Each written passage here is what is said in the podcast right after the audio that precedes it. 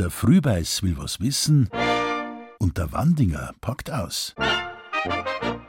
Lieber Herr Wandinger, sagen Sie mal, ein Hosengürtel, eingefadelt in Schlaufen, den gibt es bei der Lederhosen ja auch, wenn einer ganz modern ausschauen will. Aber mit Tradition hat dieser Gürtel nichts zu tun, oder?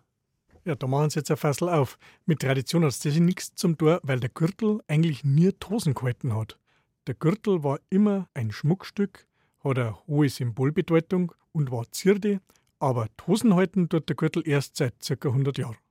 Sind dann die anderen Gürtel etwas, was wir noch kennen als so äh, Ranzen, als Federkill bestickte Sachen, so broade Schüdel vorn dort?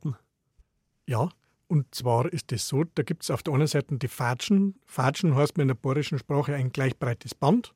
Dann gibt es die Ranzen, das ist ein Lederschlauch, der vorne mit einem Bladel, also mit so einer Art Verschluss verdeckt ist. Dann gibt es natürlich die Gürtel mit Koppelschließen. Das sind die jägerischen Gürtel, meistens aus Messing mit Silberauflagen. Und dann gibt es noch die Ketten bei den Frauen, die man heute noch als Brautgürtel kennt. Eine unübersehbare Vielfalt, und die Gürtelsammlung, die wir jetzt bei uns in der Sammlung in Benedikt Beuern aufbewahren, wer die sieht, der kommt aus dem Staunen nicht mehr raus. Was gibt es da zum Bestaunen?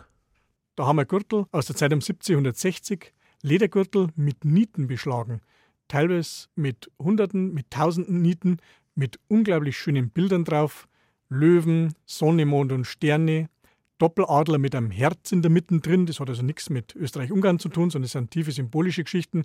Wir haben aber auch einmal nur Inri draufstehen, also Jesus von Nazareth, König der Juden. Das sind so eine Art Beschwörungsformeln. Und das weist auch darauf hin, was der Gürtel eigentlich war. Immer eine Art Schutzsymbol. Und der Gürtel als Schutzsymbol, den findet man in allen Kulturen über zigtausende von Jahren.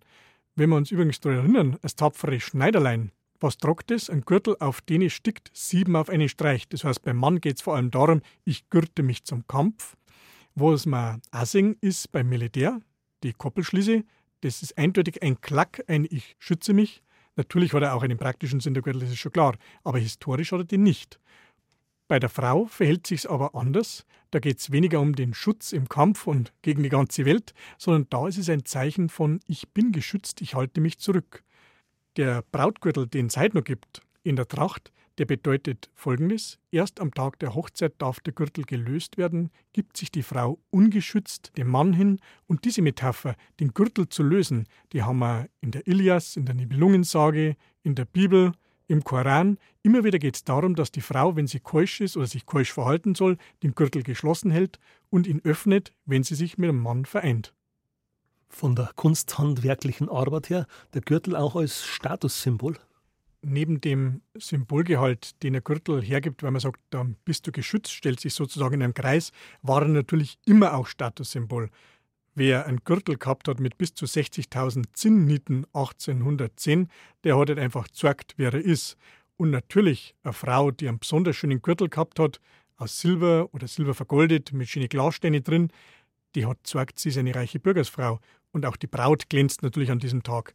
In der Tracht gibt es heute noch Gürtel, die mit Pfauenfederkiel bestickt worden sind. Das hat sich in der Zeit um 1800 entwickelt. In Bayern ist es Mode geworden, dass man Gürtel mit den langen Schwanzfedern vom Pfau bestickt. Da wird die Feder ganz fein aufgespalten, jedes Loch einzeln vorgestochen, der Faden nachgezogen und so entstehen dann wahre Kunstwerke, die dann aber auch sehr, sehr kostspielig sind. Und da haben wir auch jetzt Federkillstickerinnen und Federkillsticker, die immenses leisten und richtige Kunstwerke herstellen. Lieber Herr Wandinger, besten Dank für die Einblicke.